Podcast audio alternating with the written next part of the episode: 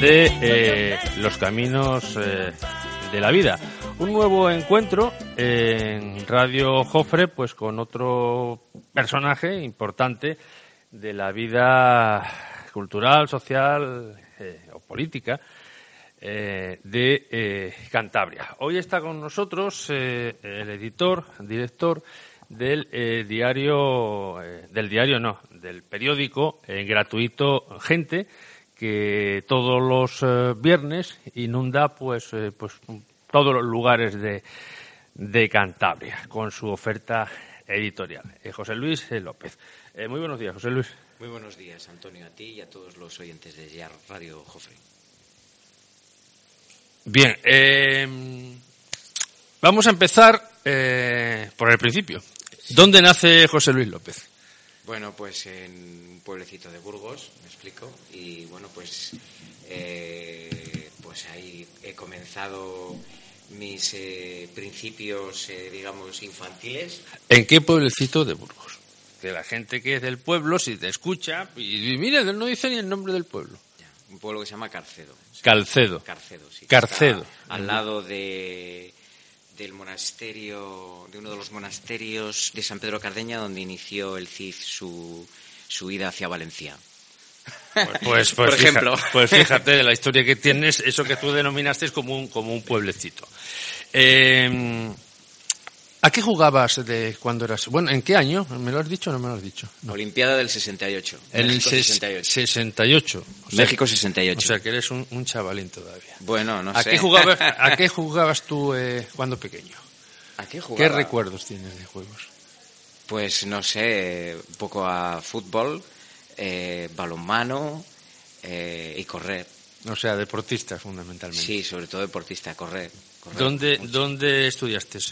Pues estudié en los Hermanos Maristas y luego ya rápidamente marché hacia Bilbao a, seguir estudiando y bueno, pues iniciar la carrera de periodismo. Habla, habla hacia el micro. ¿Hiciste el periodismo entonces en Bilbao? En Bilbao, sí, en la Facultad de Ciencias Sociales y de la Comunicación de Leyoa, Euskal Herriko Universitatea. Que entonces se llamaba Lejona.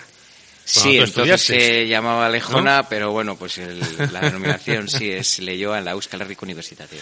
Bien, eh, terminas eh, tu carrera de, periodista como, eh, bueno, en la actualidad hay que dar un dato mm, impresionante y, a la vez yo creo que triste, como 8.000 chavales al año acaban hoy en España la carrera universitaria, cada día 8.000 nuevos.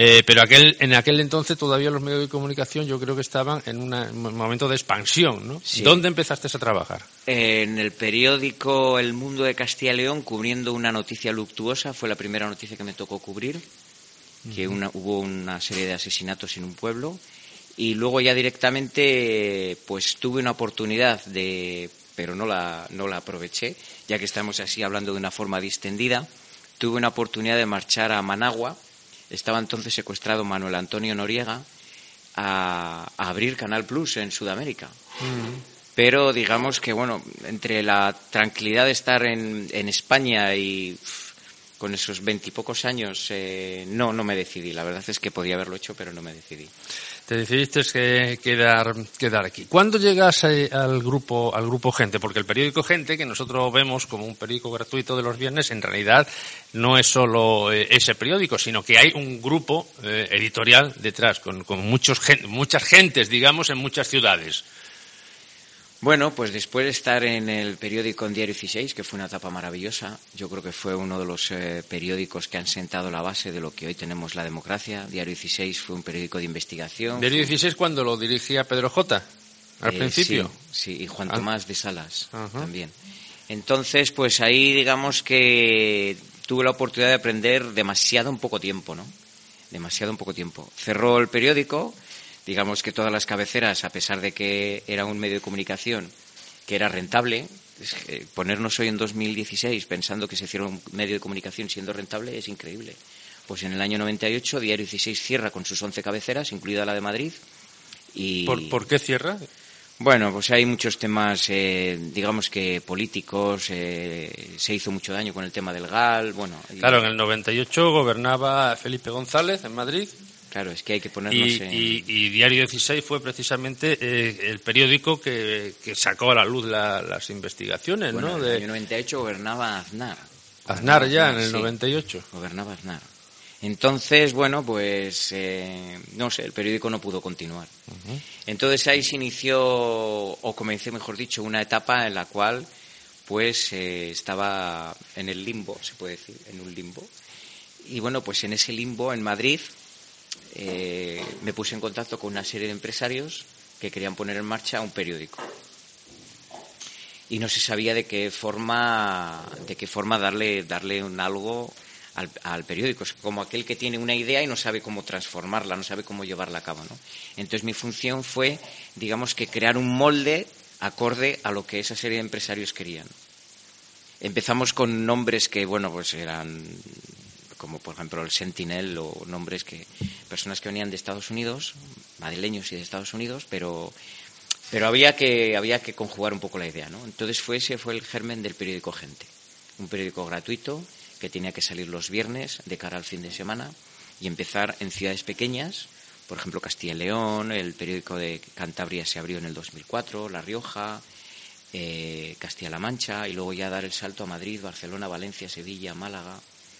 ¿Estáis ya en Madrid, Barcelona, Sevilla, Málaga? Sí, eso ha sido ya un proceso desde el año 98. En el 2003 se comenzó la expansión, se detuvo en el 2008 por el tema de la crisis famosa, ¿no? y ahora pues el objetivo es poder estar y permanecer en el, en el mercado. ¿no? En el periódico Gente la oferta, bueno, hay, hay eh, artículos, digamos, comunes, me imagino, a, la cabecera y luego ya el, el localismo. Pero para hablar de todo ello y para que te hagan preguntas eh, sobre este tema, pues, eh, pues vamos ya a pasar el micrófono a, a, a nuestros entrevistadores profesionales. Hola, muy buenas. Soy Peter. Buenos días. Que, a ver, tengo te preguntas que tiene un rollo de la leche. Bueno, un rollo. Me lo han contado aquí que, yo no sé cómo voy yo. A, a ver, la primera, ¿eh? Atención. ¿Es cierto que gente en Cantabria mantiene un contencioso con la cherna? Bueno, la verdad es que la pregunta no es mala, ¿no? No, no se mantiene ningún contencioso, solo que hay una disparidad de criterios, o hubo una disparidad de criterios.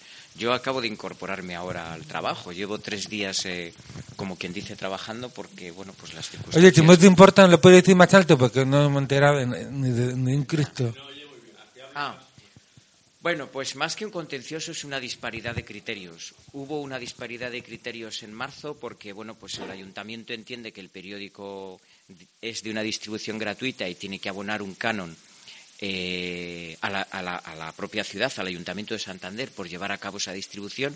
Y entonces, pues simplemente eh, quien nos está hablando, pues le comentó al señor alcalde que estaría dispuesto a abonar ese canon siempre y cuando hubiera una tasa oficial para abonarlo. Pero como no la hay, pues no se puede abonar. Espera, un momento porque yo, yo eso no sabía yo. ¿Cómo que, cómo que el Ayuntamiento de Santander pide un, canon a, un periódico. O sea, no entiendo. ¿Sí? ¿Eso es así? Vamos a ver, yo lo explico tranquilamente y de forma oficial. La distribución de, la distribución de cualquier tipo de producto aleatoria, pues conlleva un impuesto. Por ejemplo, una empresa de publicidad que distribuye de una forma aleatoria, es decir, a los ciudadanos y desde un punto fijo, pues tiene que pagar un impuesto, un canon oficial al ayuntamiento, que eso es algo normal y algo reglado. ¿Qué es lo que ocurre? Que hay muchas ciudades de España que tienen eso regulado en cuanto a prensa gratuita. Por ejemplo, en Madrid, en Barcelona, en Valencia, y el periódico lo paga. Paga ese impuesto, porque existe. Entonces ese impuesto en Santander no se puede pagar porque no existe. No sé si me he explicado. Te he explicado perfectamente y he puesto lo que quieras, que, muy pronto existirá. bueno, otra pregunta. La segunda pregunta, a ver, hijo mío, a ver qué más claro yo, porque, a ver, sí. Eh, ¿qué, es lo que ¿Qué es lo que te ha pasado y, y qué podrías contar sobre el atropello que sufrió el año pasado? Bueno, pues acabo ahora, llevo tres días, como he comentado anteriormente, incorporado Voy a relatar los hechos porque como está subyúdice solamente puedo relatarlos, me explico. Pues un viernes de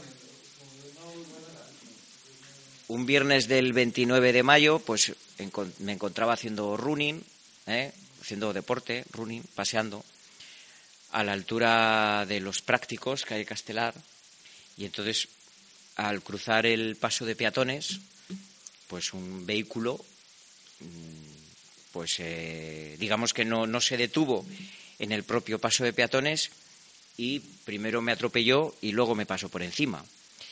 Entonces, pues nada, pues después de ocho meses estamos aquí tranquilamente charlando con todos vosotros. No hay más. Bueno, te conozco, os acabo de conocer ahora, ¿no? La siguiente pregunta y la última. ¿Qué opinas de los últimos resultados de las elecciones? De las elecciones nacionales. Ahora. Bueno. El 20 de diciembre, pum, pum, pum, navidad. Sí. Bueno, yo creo que ha sido muy interesante. Creo que nos hemos alcanzado, España ha alcanzado un grado de madurez política suficiente como para poder afrontar lo que nos viene encima. Yo creo que ha sido muy positivo para todos, que se ha abierto de alguna forma el espectro político. Y eso está muy bien. El arco parlamentario es más amplio, es más grande, hay más ideologías, más formas de pensar.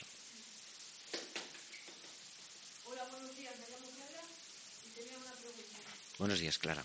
Eh, ¿De qué le viene su afición por la historia de España y de Europa? ¿Que ¿De qué me viene? Bueno, Sí. pues porque me gusta un poco conocer nuestra historia, de dónde venimos, de dónde procedemos y sobre todo, bueno, pues creo que desde 1492, cuando se puede decir que España como nación empieza a funcionar, han ocurrido muchísimas cosas. Somos una nación con mucha historia y yo creo que tenemos que estar orgullosos de ello. Me gusta, en definitiva.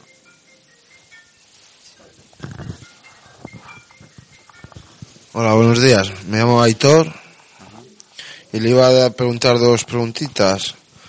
¿Con cuál de las tres áreas de comunicación se quedaría? ¿Con televisión, radio o prensa? Bueno, yo añadiría la área de comunicación de Internet, pero respondiendo un poco a la pregunta, pues mira, he hecho las tres. He hecho las tres. He hecho prensa, radio y televisión. Donde más cómodo me encuentre tal vez es en radio. Es curioso, es en radio. Pero claro, también es cierto que hay que estar más o menos preparado ¿eh? y tener un poco, digamos que, de espontaneidad, un poco de verbo, un poco de dirección y de saber comunicar. La prensa yo creo no es el más difícil, pienso que el medio más difícil es la televisión y la prensa es el medio que más te da de facilidad para poder meditar lo que tú quieres transmitir. Creo que esa sería la diferencia. La televisión no engaña, la televisión es el mejor medio con diferencia, la prensa te permite meditar lo que estás pensando y la radio es la espontaneidad. Justamente lo que estamos haciendo ahora. La dirección, el hecho de ser espontáneo y directo. Bueno, ahora le iba a preguntar la segunda pregunta. ¿Nos puede contar alguna anécdota de su trayectoria laboral? ¿Alguna anécdota de mi trayectoria laboral? Bueno, pues, eh, mm, por ejemplo, me est- estoy orgulloso de haber podido en su día cubrir la noticia de la liberación de José Antonio Ortega Lara e incluso de haber estado en su Zulo, en el Zulo en el cual estuvo secuestrado 532 días y 532 noches. Pienso que esa ha sido seguramente la anécdota, anécdota o cobertura profesional una de las más interesantes, si tuviera que escoger alguna, claro. Aunque ha habido, ha habido otras, ¿no? Poder entrevistar a tres jefes de Estado, jefes de gobierno, etcétera. Hola, buenos días. Me llamo Pablo y quería preguntarle ¿a qué edad empezó a practicar el deporte? Gracias. ¿A qué edad? No sé, siete, ocho años o por ahí, más o menos. No sabría concretar. Me Salva. Te quería preguntar ¿qué, qué tipo de música eh, escucha. ¿Qué tipo de música? Eh, música española, sobre todo, o latina. Más bien, latina y española. Y también se vive bien del, periodi- del periodismo. Si se vive bien, bueno, yo creo que es una profesión en la cual hay que tener vocación. Después de tener vocación, hay que saber encontrar el hueco. Hay que saber encontrar el hueco. Y pienso que nosotros los periodistas eh, vemos los trenes pasar muchas veces, ¿no? Quiero decir que se vive, bueno, se sobrevive, se sobrevive. Ese sería el resumen. A ver, hola, me llamo Enrique y quería preguntarle si se considera un amante de la lectura y cuál es el último libro que ha leído. El último libro que he leído ha sido La estación de Canfrán, La estación espía de Canfrán, y sí, sí que me gusta leer, claro. sí que me gusta. Y otra pregunta, ¿qué áreas del periodismo te gusta más? Pues el deporte y la política, sí, siendo directo el deporte y la política, sin desechar, por supuesto, como preguntaba anteriormente Clara, los datos históricos y la historia de España, que últimamente es muy interesante poder recordar qué es, qué es lo que hemos hecho a lo largo de varios siglos. Buenos días, me llamo Oscar y quería preguntarte qué atractivo tiene la provincia de Huesca para que le guste tanto. ¿Qué, qué atractivo tiene? Sí, la provincia de Huesca para que le, le guste tanto. La provincia de Huesca, la, la provincia de Huesca, eh, y obedeciendo a uno de los eslogans de, de su equipo de baloncesto, Magia Huesca, es absolutamente maravillosa. Y creo que es una de las grandes desconocidas de los españoles, porque la provincia de Huesca, que linda evidentemente, como todos conocemos, con Francia, tiene datos para poder eh, conocer pues desde las invasiones napoleónicas hasta la Segunda Guerra Mundial y sobre todo, bueno, las, me gusta el esquí, las estaciones de esquí de Huesca creo que son de las mejores, Formigal, Cerler, el Lampriu no lo vamos a descubrir ahora y bueno, pues en los llanos del hospital, no sé si lo conocéis alguno de vosotros, o la estación de Canfrán. La estación de Canfrán, que bueno, como sabéis, el gobierno de Aragón ha invertido para poder recuperarla, tiene tantas ventanas como días tiene el año, es una de las estaciones de tren más, digamos que anecdóticas o más relevantes del mundo, la estación de Canfrán, y Huesca, a pesar de sus escasamente 90.000 habitantes, me encanta. No sé si ha quedado más o menos claro. Voy a contar una anécdota de Huesca. Voy a contar una anécdota de Huesca. Hace unos años, eh, pues no recuerdo si puede hacer ocho o nueve años, no sé si os acordáis, que hubo un asesinato a un alcalde de un pueblo que se llama Fago. ¿Eh? Que luego se hizo una película y tal. Bueno, pues eh, el día anterior a, lo sucedido, al, al día de autos, el día anterior, hubo una reunión con una reunión, digamos que eh, suele haber un congreso de periodistas dedicados al mundo de la nieve y en ese caso nos reunieron en los llanos del hospital a los periodistas y a los principales alcaldes de la provincia de Huesca. Bueno, pues ese señor estuvo allí la víspera. Es una anécdota interesante. Yo eh, tengo que, que reconocer la impresionante labor del equipo de documentación, porque yo cuando te han hecho esa pregunta digo, ¿y qué- cómo saben que? Bueno, pues, pues no sé cómo lo saben, ya me enteraré yo cómo se han enterado de tu amor es por Huesca. Sí, sí, me encanta, es cierto. ¿Qué recuerdos guarda de su época de estudiante en la universidad? Bueno, pues unos eh, gratos recuerdos. Sobre todo el hecho de haber estudiado en un sitio como es el, el País Vasco te da unas nociones distintas del Estado español. Porque, por ejemplo, claro, la palabra Estado español, que es una palabra que está recogida en la Constitución, pues hace muy poquitos años que realmente está dentro de lo que es el pepicentro de los medios de comunicación. Pienso que haber estudiado y sobre todo parte de ciencias políticas en una comunidad autónoma española, pero digamos que con un matiz particular, ¿no? Con un matiz particular es muy positivo siempre y cuando sepas situarte. Es decir, no identificarte en absoluto, no asumir un rol que te quieren impregnar, sino verlo desde fuera. Realmente quedarte con la enseñanza, no como quien dice aplicarla, sino quedarte con lo que te están diciendo. Creo que ha sido pues parte de lo más positivo que me ha sucedido. ¿Puede acabar con el periódico de papel? Bueno, yo ahora os voy a comentar una anécdota que tuvo lugar el viernes pasado. Un alto cargo del gobierno de Cantabria, bueno, pues estuvimos charlando, no me voy a decir desde luego quién, pero bueno, pues estuvimos charlando, cómo te encuentras, la cooperación, las elecciones, tal, no sé qué, bueno, es un diálogo. Y entró una cuestión muy interesante, y decía esta persona, este alto cargo del gobierno de Cantabria, es curioso, todo el mundo me habla de los digitales, todo es digital, todo es digital, pero es que no hay nada ya a papel, todo pasa a ser digital, todo está en la red de redes. Bueno, pues esa es una realidad, parece que todo se ha convertido en digital. Pues ya llegará el momento en el que los periódicos de pago van a bajar porque están bajando, porque es así, porque el personal tiene poco poder adquisitivo y si lo tienes en la red, ¿para qué lo vas a comprar? Creo que la prensa gratuita tiene un papel por delante mucho más importante del que ha tenido estos últimos años. Mucho más importante. A ver, que soy yo, pite de nuevo. Que se me olvida, a ver si- me acuerdo de la pregunta, porque después de una hora, a ver si me acuerdo. A ti, Eh, en, el, en el periódico Gente vienen programas de televisión. Sí, ¿no? Hasta la, Sí. ta- ta- todo, todo rollo, ya lo sé. Sí. Pero, ¿qué pasa con otros programas que también vemos y no, no están tan, tan resumidos? Sí, en el Y, que- lo que va a venir, y lo que va a venir ahora. Esto- otro cantar.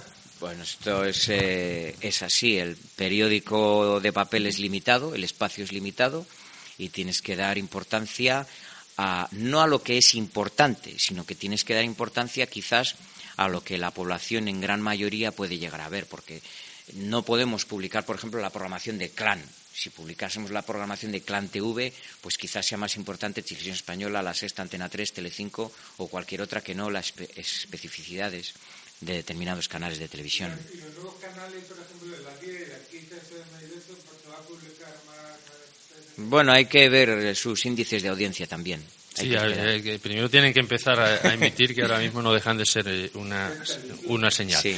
Bueno, hoy, hoy vamos, eh, como decíamos, con el tiempo justito. Bueno, todavía tenemos, eh, tenemos un, un poquito más. Eh, Enhorabuena, Antonio, por estas preguntas y por estos contertulios que tenemos. no, yo la- las preguntas son ellos, ya digo, yo, yo traigo al invitado, hago una pequeña presentación y ellos a lo largo de la semana van preparando preguntas, buscando documentación. A mí el tema de Huesca me ha dejado, me imagino que evidentemente habrás dejado tu vida en, Sí, sí, en, en todos los internet. años voy. Y, y ahí está. Eh, Mm, sí, era el familiar, ¿no? Era el familiar. Eh, José Luis, lo que no has comentado es que has comentado el accidente que tuviste hace, hace un año y lo que no has comentado es que precisamente el que, eh, la persona que te atropelló y luego pasó por encima de ti era un concejal Sí, del bueno, era- ayuntamiento. Sí, es Pero bueno, vamos a dejarlo. mm, No, no se llama no se llama comisión, sino indemnización y esas cosas. Pero sí, bueno, bueno, eso, pero el tema está subyúdice. eso está, está, está en el juzgado todavía, con lo cual. Está pues, cerca de aquí, vamos. Exactamente. Aquí al lado. Aquí al lado. Eh, José Luis, eh, a ver, eh, mm, eh, me has dado eh, enhorabuena. mm, La enhorabuena es la de ellos, es el trabajo que ellos desarrollan. Mm, mm, ¿Qué percepción sacas de esta entrevista? ¿Tenías idea de que, eh, de que eh, los enfermos mentales son como tú y como yo? Bueno, yo soy enfermo de artrítico. y, ¿No crees que debíamos de luchar los medios de comunicación por romper el estigma que todavía hay entre la gente que piensa que, que no sé, que un enfermo mental es, es un enfermo distinto a otro cualquiera? Bueno, yo creo que sí, que en definitiva a veces no nos damos cuenta de vivimos tan tan deprisa que no nos detenemos en, en muchas cuestiones que nos rodean. Yo por la experiencia que he tenido recientemente y que todavía estoy en proceso de rehabilitación, eh, he sido una persona que ha vivido en 14 ciudades, eh, he trabajado a través del periódico, he tenido la oportunidad de conocer a muchísima gente, viajar, o sea, estar semanas enteras viajando y tal y cual, y no detenerte realmente en lo que es la realidad. Entonces, la realidad nos lleva a tener que decir lo que acabas de decir, pero ¿quién es más inteligente? Es que son cuestiones que realmente no es más inteligente el que más hace, el que más piensa, el que más reacciona, sino que realmente todos tenemos poder de pensar. Y ese poder de pensar, ese poder de existir, ese poder de compartir es innato a la persona. Y pienso que no nos detenemos realmente en esas cuestiones. ¿Les damos espacio? No les damos espacio porque creemos que lo normal es lo que hacemos los demás, pero ¿quiénes somos los demás? No sé si es, un- es una filosofía barata la que estoy contando, No, pero no. realmente es verdad. O sea, ¿por qué una persona es normal, no es normal, es paranormal y cuál delimita esa situación de paranormalidad? No sé, pienso que, que es bueno o que sería bueno que de alguna forma reflexionemos. ¿Qué es lo que ocurre? Que no podemos, no tenemos ese tiempo, el sistema nos lo impide. Estamos todos metidos en un sistema, en una ruleta que gira, gira y gira y realmente vuelvo un poco al, comienzo, cuando te sucede algo y ese algo te crea un stop en la vida, te aseguro que te da tiempo para poder ver lo demás.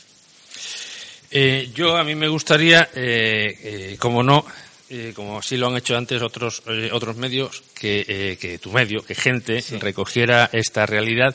Y yo creo que eh, eh, sería muy bonito, mm, por ejemplo, el próximo lunes, eh, eh, a esta misma hora, que el invitado es el presidente de Cantabria, Miguel Ángel Revilla, Sí.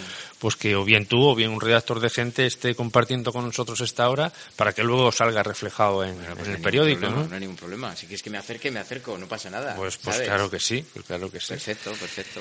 Eh, para terminar, vamos a ver porque eh, eh, nuestro invitado hoy tiene prisa y queremos cumplir. Eh, ¿Cómo ves la... eh, hemos, has hablado un poco de la ah, política a nivel eh, nacional o cómo has visto las elecciones? Todavía no se puede hablar de gobierno, de si sí, de si no, y lo del yo creo, tú crees, eso es total, eso es, bueno, pues eh, no, no, no tiene peso porque al final pasará lo que tenga que pasar. Aquí ya en Cantabria hubo unas elecciones, eh, se amplió el, el espectro, eh, el espectro político en el Parlamento. ¿Cómo eh, ves la formación del gobierno actual y cómo ves ya esas disensiones que, que empieza a haber, por ejemplo, en partidos como, como Podemos? En Cantabria. En Cantabria, en Cantabria. Bueno, en Cantabria la situación, claro, el hecho de que eh, el actual gobierno pues cuente con Podemos, pues es una situación que puede ser complicada, pero pero pienso que, que hay, digamos, suficiente experiencia política como para poder encauzar las situaciones. Situaciones que, por otra parte, es normal que un nuevo partido demande lo que está demandando la ciudadanía y que de alguna forma haga una cuña en lo que hay, una cuña en el Partido Regionalista y en el Partido Socialista. Yo pienso que es positivo. Otra cosa es que, claro, lo que ha sucedido en esa formación, lo que sí es cierto es que el escaño es, es eh, intransferible, o sea, no se puede. Si la persona no se quiere ir, no tiene ninguna obligación de irse. Pertenezca a un partido o no pertenezca. Puede estar ahí cuatro años, irse a un grupo mixto, quedarse donde está. Entonces, eh, es bastante complicado, pero pienso que la experiencia política que tienen tanto el PSOE como el PRC les llevará a buen puerto. Bueno, explico eh, para todos vosotros, me imagino que estaréis al, al tanto de la actualidad, pero bueno, es que en Podemos precisamente, digamos, se han revelado todas las bases, o la mayoría de las bases, contra uno de sus dirigentes, bueno, el actual portavoz de portavoz. Eh, y en el reparto de en el reparto de, mm, de poder en el gobierno entre el Partido Regionalista de Cantabria y el Partido Socialista, mm, ¿crees que ha sido justo? ¿Quién ha ganado de los dos? Yo creo que ha ganado la ciudadanía. Yo creo que ha ganado el Es pueblo. muy políticamente correcto. Es que José Luis. Yo creo que ha ganado el pueblo porque pienso que han sido cuatro años devastadores, pienso que ha sido cuatro años de una apisonadora sin razón la que ha venido a Cantabria y pienso que han sido cuatro años en los cuales los ciudadanos lo han pagado pero pero con creces. Y creo que el ciudadano es el que tiene que ganar y el que de alguna forma positiva va a ver que eso es así. El otro día el consejero de eh, el consejero de innovación de industria Francisco Martín presentó una línea de ayuda a las empresas de 5 millones de euros. Dos millones, más de 2 millones de euros más que el anterior gobierno y teniendo menos partidas económicas. Bueno, yo pienso que, por ejemplo, es por dar, por dar un dato solamente, por dar un dato. Bien, pues, eh, pues lo dicho, hoy hemos contado con menos eh, tiempo, teníamos 30 minutos y falta justamente eh, un minuto para, para cumplir nuestra, nuestra palabra. Así que eh, en este tiempo lo que queda es despedir a nuestro invitado como siempre hacemos, ¿no?